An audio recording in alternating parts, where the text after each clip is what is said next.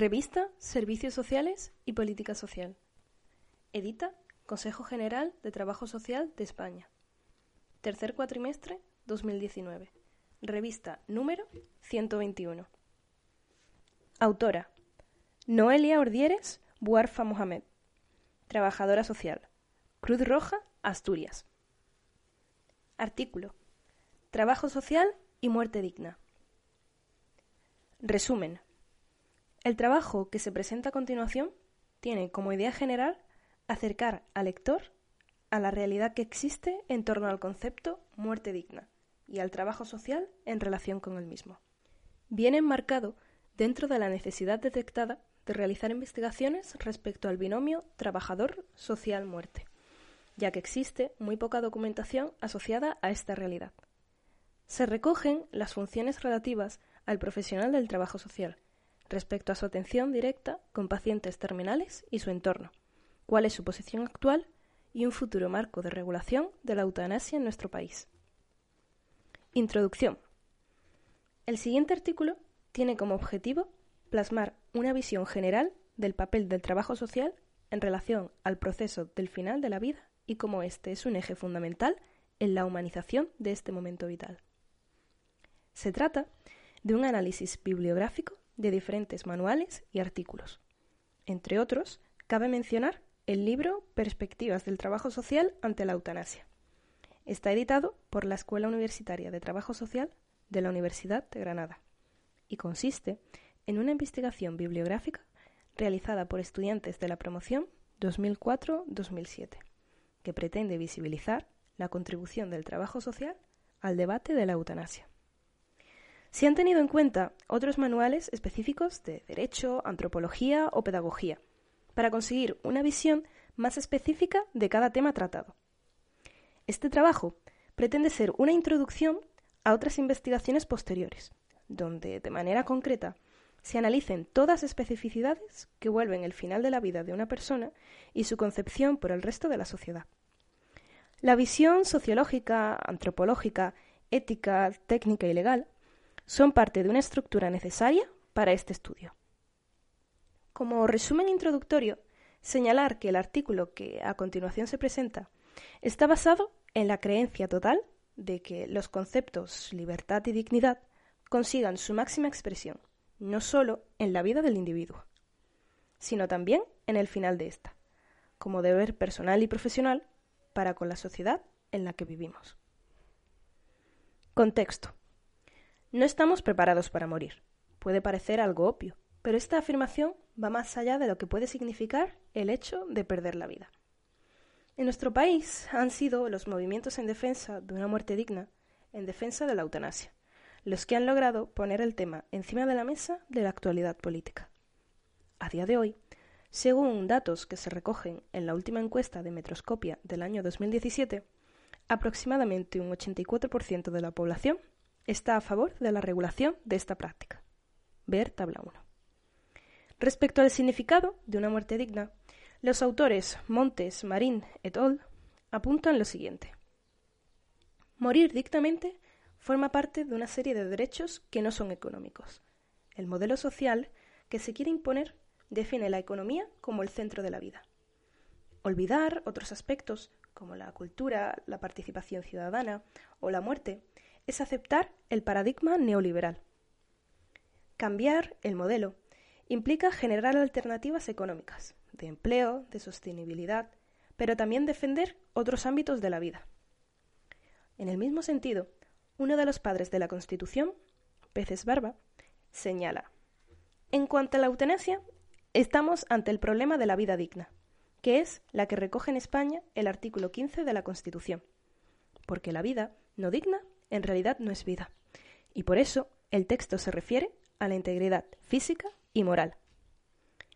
Es necesario posicionarse y establecer que profesionales han de intervenir en el proceso.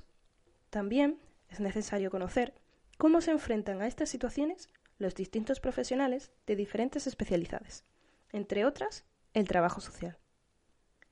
Una de las principales funciones del trabajo social es la defensa de los derechos humanos, en adelante DDHH, pues busca la dignidad de los individuos. hacer valer sus derechos y trabajar con las personas para que ellas mismas sean parte activa del cambio en sus vidas, tal y como indica nuestro código deontológico. La Federación Internacional del Trabajo Social, en adelante FITS, describe la profesión de la siguiente manera. El trabajo social es una profesión basada en la práctica y una disciplina académica que promueve el cambio y el desarrollo social, la cohesión social y el fortalecimiento y la liberación de las personas. Los principios de la justicia social, los derechos humanos, la responsabilidad colectiva y el respeto a la diversidad son fundamentales para el trabajo social, las ciencias sociales, las humanidades y los conocimientos indígenas. El trabajo social involucra a las personas y las estructuras para hacer frente a los desafíos de la vida y aumentar su bienestar. En el tema que nos ocupa, en relación con las funciones que se presuponen en la definición de las FITS, estaría enmarcado dentro de las funciones del trabajo social y sanitario, aunque podría darse dentro de cualquier otra situación o especialización. Servicios sociales generales, penitenciarias, gerontología, discapacidad, etc.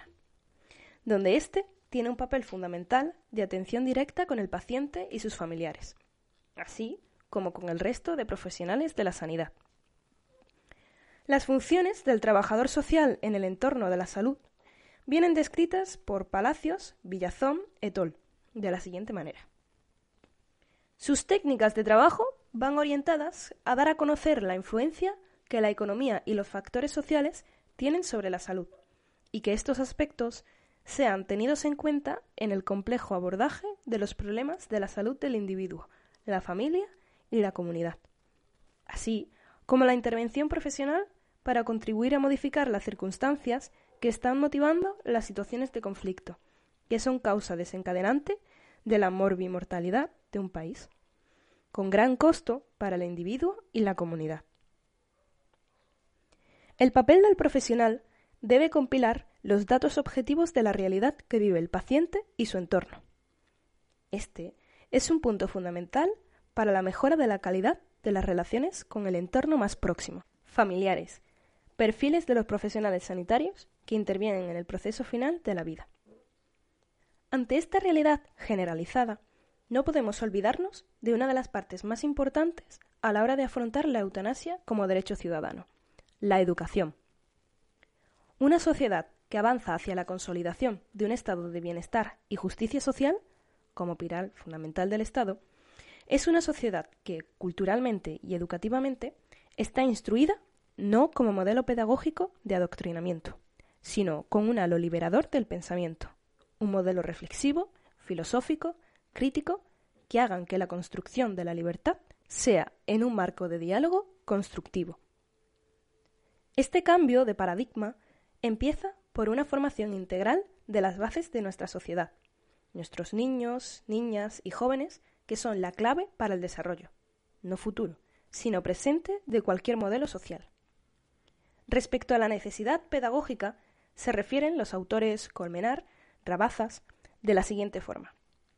La ética y la educación como instancias más radicales para la transformación social se puede avanzar a ella a través del derecho, la política, la economía, la cultura, la ciencia, con el acercamiento a la ciencia europea. En esta parte educativa, el papel del trabajo social es fundamental cuando hablamos del acercamiento al derecho que nos ocupa, el derecho a una muerte digna. ¿Qué entendemos por muerte digna o buena muerte? A lo largo de este documento intentaré darle forma al significado buena muerte, para ligarlo a términos como autodeterminación, libertad, derechos humanos y justicia. Como mencionaba anteriormente, el hecho de morir no refiere solamente al momento de perder la vida. Es todo un conjunto de actos, de decisiones y de particularidades que influyen de manera importante en este último tramo del proceso vital de una persona cómo morimos, qué dejamos atrás, si habrá sufrimiento o no, el momento que pasarán nuestros familiares y las decisiones que habrá que tomar después son algunas de las preocupaciones más importantes que afronta un enfermo terminal y su entorno más próximo. Por ello, entiendo que una buena muerte, una muerte digna, es aquella que se da cuando se cumplen las siguientes circunstancias. Llegar con las menores dudas posibles, siendo libre para decidir el cómo y el cuándo, y siendo partícipe en todo momento del proceso. Dentro de las distintas posturas respecto al concepto de buena muerte, encontramos quienes defienden que en el buen morir lo principal es el acompañamiento, la paz espiritual en el momento de fin de la vida sin una prolongación de ésta de manera artificial, pero sin que nadie actúe para adelantar el momento final. Y en otro extremo, encontraríamos las posturas que abogan por la mínima intervención médica para que el proceso vital se termine de la forma más natural posible, sin ninguna actuación por parte de terceros. Aunque son las menos, aún queda una parte de la población que aboga por esta decisión, por otra parte, totalmente respetable. Como podemos ver, cada uno en relación a sus valores pone de manifiesto qué significa buena muerte o muerte digna. En España, en búsqueda de mejorar la calidad y el mayor bienestar de los pacientes y familias cuando se encuentran ante un estado de enfermedad terminal, se desarrolló la Estrategia Nacional de Cuidados Paliativos del Sistema Nacional de Salud, en la cual estos se definen como enfoque que mejora la calidad de vida de pacientes y familias que se enfrentan a los problemas asociados con enfermedades amenazantes para la vida, a través de la prevención y alivio del sufrimiento por medio de la identificación temprana e impecable, evaluación y tratamiento del dolor y otros problemas físicos, psicológicos y espirituales. La definición se completa con los siguientes principios sobre los cuidados paliativos. 1 proporcionan alivio del dolor y otros síntomas. 2. Afirman la vida y consideran la muerte como un proceso normal. 3. No intentan acelerar ni retrasar la muerte. 4. Integran aspectos espirituales y psicológicos del cuidado del paciente. 5. Ofrecen un sistema de soporte para ayudar a los pacientes a vivir tan activamente como sea posible hasta la muerte. 6 ofrecen un sistema de soporte para ayudar a la familia a adaptarse durante la enfermedad del paciente y en el duelo. 7. Utilizan una aproximación de equipo para responder a las necesidades de los pacientes y sus familias, incluyendo soporte emocional en el duelo, cuando esté indicado. 8. Mejoran la calidad de vida y pueden también influenciar positivamente en el curso de la enfermedad. 9. Son aplicables de forma precoz en el curso de la enfermedad, en conjunción con otros tratamientos que pueden prolongar la vida, tales como quimioterapia o radioterapia, e incluyen las investigaciones necesarias para comprender mejor y manejar situaciones clínicas complejas. Desde su puesta en marcha han sido miles de pacientes los que han visto mejorar su calidad de vida en el momento final pero no son partícipes del proceso, que es lo que se viene defendiendo por parte de quien aboga porque el individuo sea siempre que sea posible, quien decida cuándo, cómo y por qué. También hay que resaltar que, según los últimos datos de la Asociación Española contra el Cáncer, en nuestro país existen miles de pacientes que, por unos motivos u otros, no tienen acceso a estos cuidados paliativos, Así lo corrobora el doctor Montes. Una ética ciudadana, basada en los derechos humanos y los valores constitucionales, está incompleta si no se respeta la última parcela de la libertad individual. Es inadmisible pretender que se defiende la dignidad de la vida obligando a los seres humanos a malvivir en condiciones de indignidad. Esta sin razón responde al empeño de mantener la muerte fuera de la esfera de la autodeterminación. No se respeta la dignidad individual manteniendo las decisiones fundamentales, el cuándo, el cómo y el dónde se produce la muerte, en manos de otros, sean médicos, políticos, jueces o religiosos. No podemos olvidarnos que, en lo relativo a la muerte, la ética juega un papel primordial a la hora de la modificación de las normas y en el momento de actuar de los profesionales que intervienen en los procesos de enfermedad de los pacientes. Respecto a la visión antropológica de la ética de la especialista en bioética María Jesús Buxó, dice, sustituir el orden natural por la artificialidad del diseño humano plantea cuestiones éticas sobre los medios y los fines del conocimiento, las relaciones de poder y sus implicaciones en la vida humana, ecológica y social. Las sociedades de diferente nivel sociocultural construyen normas y valores, así como mantienen principios y sentimientos morales para racionalizar y sancionar formas de conducta respecto de la vida y la muerte, el orden y el desorden, lo normal y lo anormal, la salud y la enfermedad. Con todos estos argumentos, se puede decir que el concepto de buena muerte engloba una serie de condicionantes que forman parte de la realidad de cada persona, de sus valores y de la ética que envuelve su forma de vida. Antropológicamente, se entiende que cada sociedad construye sus normas en función del contexto en el que se encuentre, con lo que nada es inamovible y dichas normas o formas de vida o muerte viven condicionadas por los cambios de la sociedad mientras ésta avanza. Podemos decir que todo lo construido se puede deconstruir para afrontar nuevas realidades y reconstruirlo conforme al contexto actual. Podríamos finalizar con esta definición sobre la muera muerte. Se da un consenso generalizado por el cual morir en paz, con serenidad, pudiendo despedirse de los suyos, en casa, sin dolor, y, si puede ser, en suave sueño, es el ideal de la buena muerte. También que si en la vida tenemos derecho a procurarnos un suficiente bienestar, para el proceso final, tenemos también el derecho de procurarnos nuestro ideal de buena muerte. Por el contrario, el principal problema que existe al referirnos al término eutanasia es el poco conocimiento de su significado, ya que, en muchas ocasiones, se define con connotaciones negativas.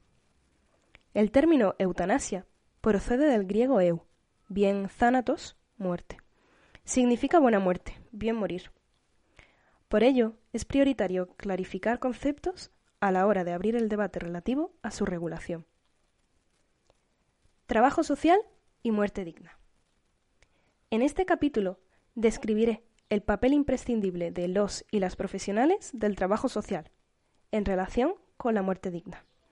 Cuáles son nuestras tareas, la ética del trabajador social y qué metodología se utiliza. Como mencionaba al inicio de este trabajo, morir no implica solo el hecho de perder la vida, y en todo el sistema que envuelve este tramo final se sitúa el trabajador social. No podemos olvidarnos que la función principal del trabajo social, según la definición de la Federación Internacional de Trabajo Social, es ser defensor activo de derechos humanos, trabajar por la justicia social, por la paz, por el bienestar de todo ser humano. En todo ello, la autodeterminación del individuo debe ser el principio fundamental de actuación del profesional. No podemos obviar que todo ser humano está influenciado por una escala de valores que forman parte activa de su vida diaria. Pero la profesionalidad del trabajador social se demuestra cuando como objetivo primigenio antepone los deseos y el bienestar de la persona con la que interviene. Si cualquier situación o intervención supone un conflicto ético irreparable para el profesional, debe imponerse la razón y derivar el caso a otro profesional capacitado para intervenir. El papel del trabajo social en relación con el proceso final de la vida se da principalmente en el entorno del trabajo social sanitario.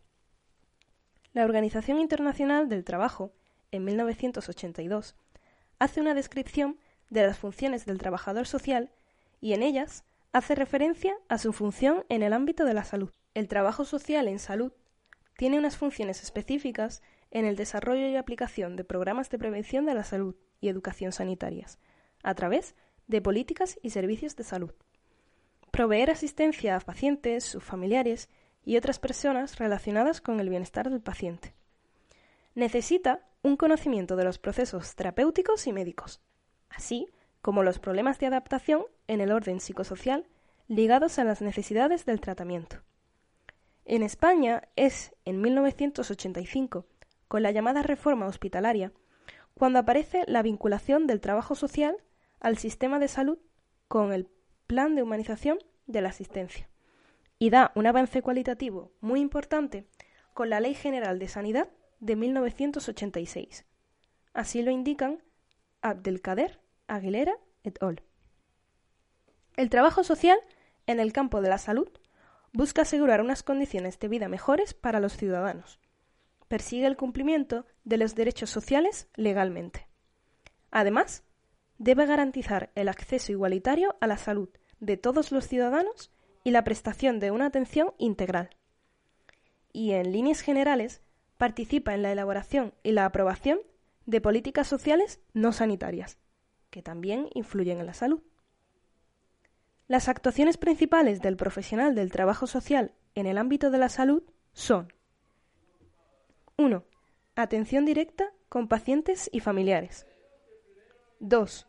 Papel activo en las investigaciones, organización, formación y asesoramiento de los planes del centro sanitario. 3. Trabajo de prevención comunitaria y coordinación las entidades de la zona de actuación, servicios sociales, colegios, centros municipales, etc. 4. Investigación y reciclaje continuo ante los cambios sociales y legales continuos. Dentro de la atención directa con el paciente y sus familiares es donde entraría el asesoramiento respecto a la eutanasia, ante una futura legislación y respecto al testamento vital en el momento actual. También cabe señalar la necesidad de un papel activo en relación con las políticas sociales y sanitarias de los profesionales del trabajo social, puesto que son quien de manera directa intervienen en el día a día con las necesidades cambiantes de nuestra sociedad, siendo testigos directos de las demandas ciudadanas respecto a la salud o a los derechos sociales. Un papel investigador activo que proporcione documentación científica ante estos temas y un puesto relevante en la gestión de los centros sanitarios facilitarían la influencia directa de esta profesión. Cabe destacar uno de los papeles más importantes en el compromiso activo del trabajo social, en general, y en el sanitario, en particular, el papel pedagógico y docente que se mencionaba en la contextualización de este trabajo. Citaba cómo la ética y la educación son la raíz de la transformación más radical de las sociedades, y allí es donde debe centrarse especialmente la figura del profesional del trabajo social, respecto a todos sus ámbitos de actuación, pero más concretamente en el caso que nos ocupa, en el derecho de autodeterminación del paciente y el derecho a la eutanasia. Se debe realizar un trabajo constante respecto al concepto de muerte en nuestra sociedad actual, no limitándose a la aceptación de este hecho solamente con quien sufre una determinada enfermedad crónica o su entorno, ni con la población más envejecida, sino que se debe realizar un trabajo de concienciación, un papel pedagógico con la población más joven, ya que, de otra manera, mantendremos a una parte importante de la ciudadanía alejada de una realidad que es necesaria reconocer como proceso natural de la vida. En su lucha por la justicia social y el empoderamiento de la ciudadanía, ha de hacer valer el derecho imprescindible de la libertad del paciente para decidir el final de su propia trayectoria, ante las circunstancias que ya se describieron anteriormente. Se debe trabajar participando activamente en la coordinación de los equipos de investigación respecto a una futura legislación, pues la visión de este profesional proporciona un horizonte mucho más amplio respecto a lo que significa este hecho en la vida de una persona y su entorno. Tiene una visión sistemática que abarca una realidad biopsicosocial del problema que se origina ante la enfermedad, alejándose de una visión sesgada de las distintas realidades. El trabajador social debe proporcionar a los profesionales sanitarios una visión de los problemas asociados al estado del paciente que influyen de manera negativa en el afrontamiento de su situación. Los problemas familiares, económicos, la soledad, la escasez de apoyo social, son incertidumbres de quien afronta el final de su vida.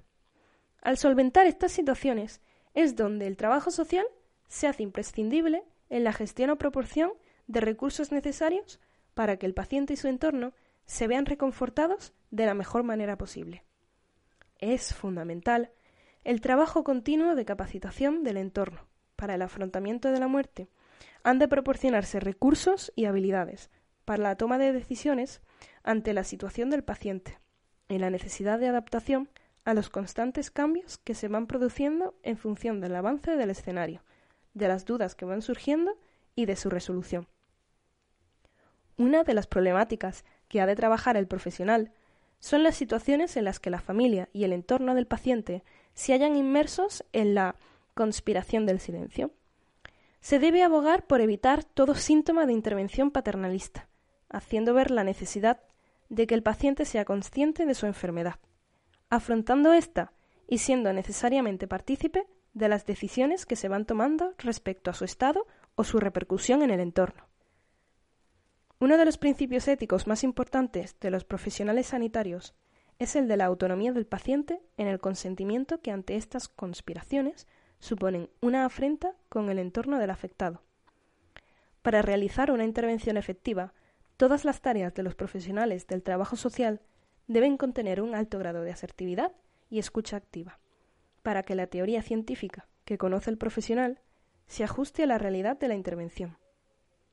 De hecho, estas características deberían ser sello de calidad en el proceso debido a que se evitan los tecnicismos estrictos que impiden la humanización de la intervención a la cual debe aspirar siempre el buen profesional.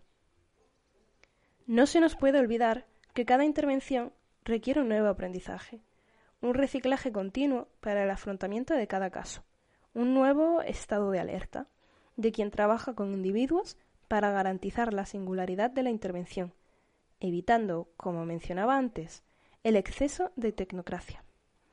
Las actuaciones de los profesionales de trabajo social en relación a la regulación de la eutanasia puede darse en distintas partes del proceso, que van desde la intervención con el paciente y su entorno a los equipos de investigación respecto o la coordinación de los equipos profesionales.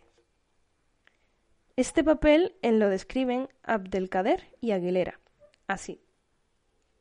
La atención integrada supone la participación de los distintos niveles asistenciales, supone un abordaje conjunto de la problemática clínica, funcional, psíquica y social.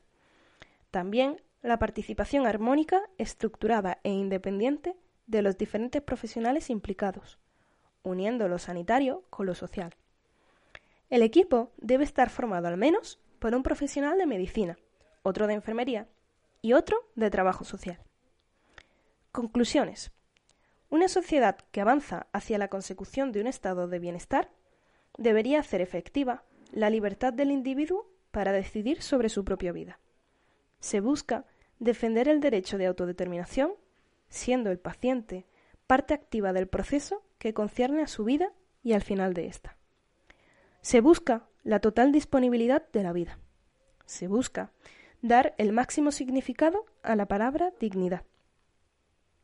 Existe una necesidad pedagógica respecto al concepto de muerte dentro de la sociedad, que debe buscar por medio de procesos educativos la normalización del último tramo de la vida del individuo, alejándolo de un tema tabú para asumirlo como parte natural del ciclo vital.